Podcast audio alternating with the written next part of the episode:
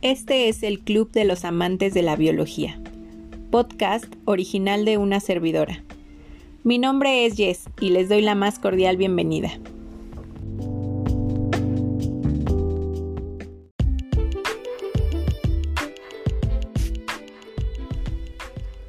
El día de hoy hablaremos sobre la célula, específicamente de sus organelos.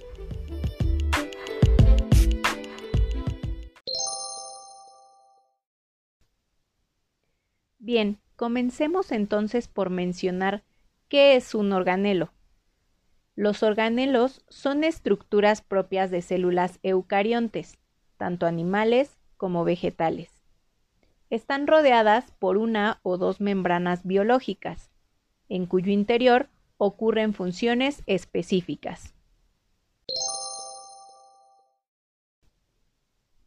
Los organelos celulares están divididos en organelos membranosos y en estructuras celulares. Veamos primero cuáles son los organelos membranosos. En primer lugar se encuentra la membrana plasmática. Esta está formada por una bicapa lipídica de fosfolípidos, proteínas y carbohidratos. Sus funciones son diversas. Entre ellas se encuentra el controlar de manera selectiva la entrada y salida de moléculas al interior de la célula, así como la comunicación entre ellas. Algunas poseen flagelos y cilios, como elemento de locomoción. En segundo lugar se encuentra el aparato de Golgi. Su estructura es un sistema de cisternas apiladas y de vesículas que se localizan en el citoplasma de las células. Cuenta con tres niveles de organización: cisternas, dictiosomas y complejo de Golgi. Su función consiste en clasificar, madurar y transportar las proteínas a tres diferentes destinos, lisosomas, membrana y vesículas secretoras. Continuemos con los lisosomas. Estas son estructuras esféricas rodeadas por una membrana que son producidas por el aparato de Golgi. Contienen enzimas digestivas empleadas para digerir macromoléculas como son los lípidos y las proteínas. También destruyen células viejas y solo se encuentran en células animales. Otro organelo membranoso es el retículo endoplásmico liso. Este se encuentra adherido a la membrana nuclear y está formado por un sistema complejo de membranas con estructura lipoproteica. Su función es la síntesis de fosfolípidos y esteroides, glucogenólisis y la degradación de sustancias tóxicas. También está el retículo endoplásmico rugoso, el cual participa en la síntesis de todas las proteínas que deben empacarse o trasladarse a la membrana plasmática o de la membrana de algún otro organelo. Además, los lípidos y proteínas integrales de todas las membranas de la célula son elaboradas por este organelo. Continuemos con la vacuola.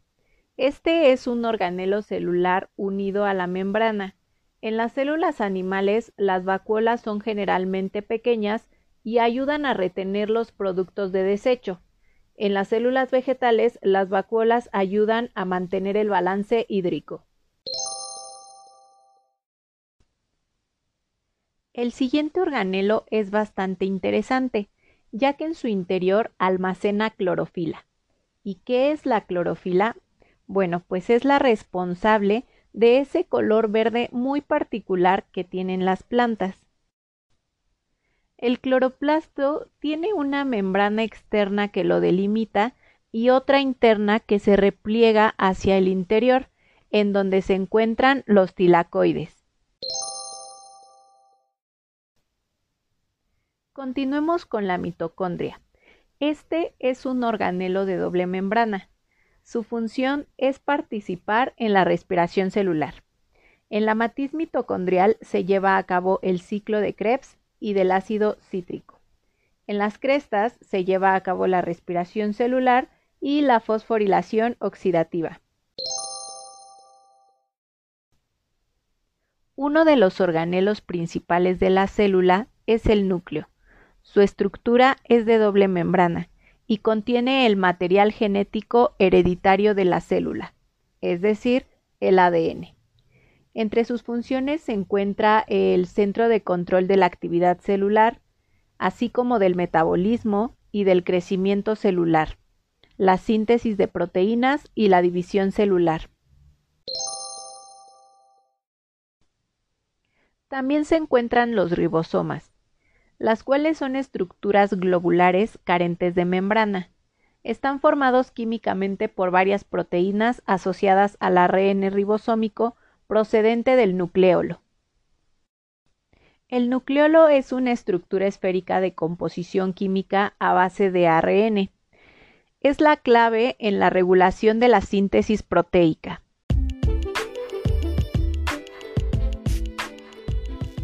Bueno, pues con la información anterior concluimos este podcast. Espero contenga la información que estaban buscando. Me despido de ustedes. Hasta la próxima.